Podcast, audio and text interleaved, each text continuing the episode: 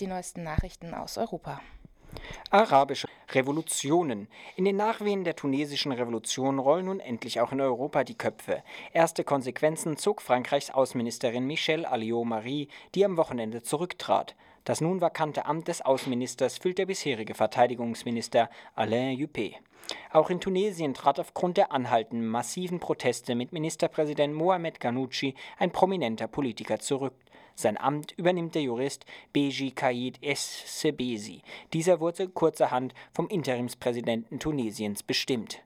Im Sultanat Omar Oman blockieren Demonstrierende den Hafen, nachdem am Sonntag wieder mindestens zwei Protestierende getötet wurden. Die Sicherheitskräfte gingen mit Tränengas und Gummigeschossen gegen Protestierende vor. Insgesamt sind im Oman mindestens sechs Protestierende seit Beginn der Demonstration getötet worden. Im Golfstaat Bahrain hat der König am Samstag seine Regierung umgebildet und Exilpolitikern die Rückkehr auf die Insel erlaubt. Trotz dieser Zugeständnisse demonstrierten am Sonntag Tausende in der Hauptstadt Manama für einen Sturz des Königs. Für viele ist es kein Zufall, dass das Aufbegehren von Tunesien bis in den Jemen mit Rekordpreisen für Nahrungsmittel einhergehen. Auch in Indien gehen insbesondere Frauen auf die Straße, um gegen steigende Grundnahrungsmittelpreise zu demonstrieren. Während Millionen Menschen auf dem Subkontinent Hunger leiden, sind die Lager der Regierung gut gefüllt. Was fehlt, ist ein funktionierendes Verteilungssystem. Auch in China sind die Lebensmittelpreise seit Jahresbeginn um 10 Prozent in die Höhe geschossen, was zu Protesten im Land der Mitte geführt hat.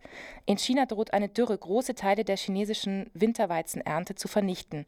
Hinzu kommt ein starker Schädlingsbefall bei Weizen und Reis. Schon jetzt kauft China, das sich in normalen Jahren mit Weizen selbst versorgen kann, große Bestände auf dem Weltmarkt.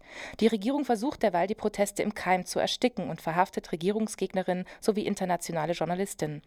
Die Journalistin Christine Kupfer vom Sinologischen Institut der Uni Freiburg gab uns Auskunft darüber, wie die arabische Revolution in China wahrgenommen wird. Also die ähm, arabische Revolutionsbewegung hat ein großes Echo in China erfahren, zum einen und hauptsächlich über das Internet, also von kritischen Köpfen, intellektuellen Dissidenten wurden Informationen verbreitet zum einen, es wurde auch teilweise live übersetzt von Sendern wie Al Jazeera, also dass die Internetgemeinde über die Vorgänge informiert war. Und zum zweiten wurde in der Tat per Internet zu ähm, Demonstrationen, auch zu politischen Reformen aufgerufen in mehreren Städten, das jetzt schon drei Runden lang, wo sich also Leute vor allen Dingen auf zentralen Plätzen treffen sollten. Und wie sind im Gegensatz dazu die Reaktionen der, der chinesischen Führung? Also die chinesische Regierung hat lange Zeit lang über ihre offiziellen Medien, vor allem die parteinahen Medien, kaum über die Ereignisse im Nahen Osten berichtet, sehr zurückgehalten, hat also dem Internet, wo eben auch kritische Stimmen äh, zu Gehör kommen können, hat das dem weitgehend überlassen, hat aber jetzt in den letzten Tagen zum einen auch über die offiziellen staatlichen Medien sehr stark dahin berichtet, dass das doch ein Chaos wäre und dass es bedrohlich wäre für die Länder, hat also sehr stark die negative, destabilisierende Seite dieser demokratischen Bewegung in den arabischen Ländern betont und hat zum anderen nochmal ähm, in Bezug auch auf jetzt den stattfindenden Nationalen Volkskongress gesagt, dass also die Inflation bekämpft werden soll und dass vor allen Dingen auch die steigenden Wohnungspreise, dass dort energisch gegen vorgegangen werden soll. Also sie hat im Bezug auf die Wirtschaftspolitik ganz klar gesagt, dass sie ähm, den Forderungen und den Bedürfnissen der Bevölkerung noch mehr Gehör schenken möchte. In der deutschen Presse war ja schon heute die Rede von einer neuen Jasmin-Revolution in China. Können Sie da eine ganz persönliche Einschätzung noch geben? Ähm, in welche Richtung kann sich diese Bewegung entwickeln? Also ich denke, anders als in der arabischen Welt ähm, ist die, äh, die Struktur der chinesischen Gesellschaft eine ganz andere. Also es gibt nicht so eine breite, vor allen Dingen jetzt sozialpolitische Unzufriedenheit. Es gibt durchaus diffuse Unzufriedenheit in verschiedenen Bevölkerungsgruppen, aber die Mittelschicht und auch die Studenten, die ja äh, in der arabischen Welt zwei ganz tragende Säulen der Bewegung waren, die sind in China eigentlich noch äh, relativ auf Seiten der Regierung. Man muss einfach schauen, ob jetzt diese diffuse Unzufriedenheit unter Petitionären, unter enteigneten Bauern, unter äh, auch teilweise schlecht bezahlten Staatsarbeitern, ob die wirklich so eine Kraft dann mit Hilfe des Internets entwickeln kann wie, wie in der arabischen Welt. Das ist sicherlich äh, sehr, sehr schwer einzuschätzen, aber man, man, in Arabien hat es ja auch keiner vorausgesagt, aber ich würde erstmal äh, dazu, also zu der Einschätzung neigen, dass sich das in China sicherlich sehr, sehr viel langsamer entwickeln wird. Soweit die Journalistin Christine Kupfer über die Proteste in China.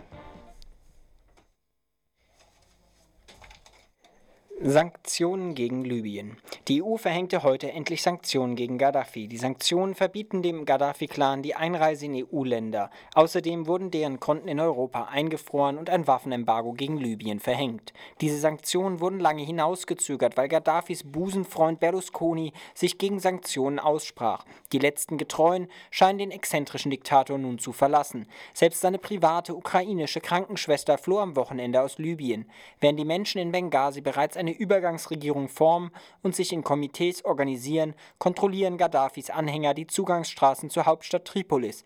Im Westen versuchen tausende Flüchtlinge derweil nach Tunesien zu gelangen. In Irland ist am Freitag ein neues Parlament gewählt worden. Die konservative Partei Fine Gael mit ihrem Spitzenkandidaten Enda Kenny wird vermutlich in einer Koalition mit der Labour-Partei die Regierung bilden. Nach der Verteilung von 154 der 166 Mandate war mehr als 70 auf Fine Gael und mehr als 30 auf Labour entfallen. Auch die United Left Alliance konnte sich mindestens fünf Sitze im Parlament sichern. Die linksnationale Sinn Féin-Partei konnte sich mindestens 13 Mandate sichern. Der große Verlierer dieser Wahl sind die Liberalen, die von 77 auf 20 Sitze geschrumpft sind. Das genaue Endergebnis steht noch nicht fest, weil zwölf Sitze im neuen Unterhaus noch vergeben werden müssen. Der Wahlsieger Kenny hat bereits angekündigt, dass er die Konditionen für das Rettungspaket von 85 Milliarden Euro mit dem IWF und der EU neu verhandeln will. Teures Dach für Tschernobyl.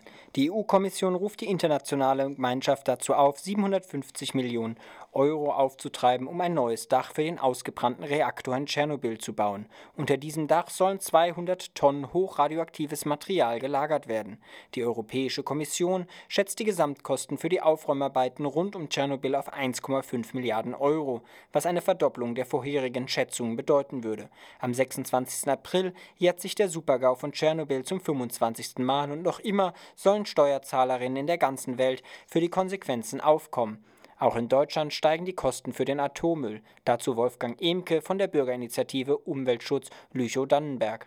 Ja, allein der Rückbau der Anlage in Karlsruhe, der Wiederaufarbeitungsanlage, aber vor allem die sogenannten Sanierungskosten bei der Asse und in Morsleben summieren sich auf ungefähr 7,5 Milliarden. Und es ist noch nicht absehbar, ob es bei dieser Summe bleibt.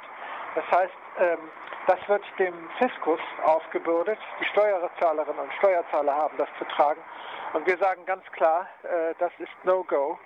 Äh, denn die Abfallverursacher müssen hier zur Kasse gebeten werden. Sie haben auch genug angehortet. 27,5 Milliarden Euro allein steuerfrei sind Rückstellungen gebildet worden äh, von den EVUs, die Atomstromproduzenten sind. Und ich finde, es ist Zeit, dass endlich an der Stelle politisch sich was bewegt. Und das waren die Nachrichten aus Europa vom 28. Februar.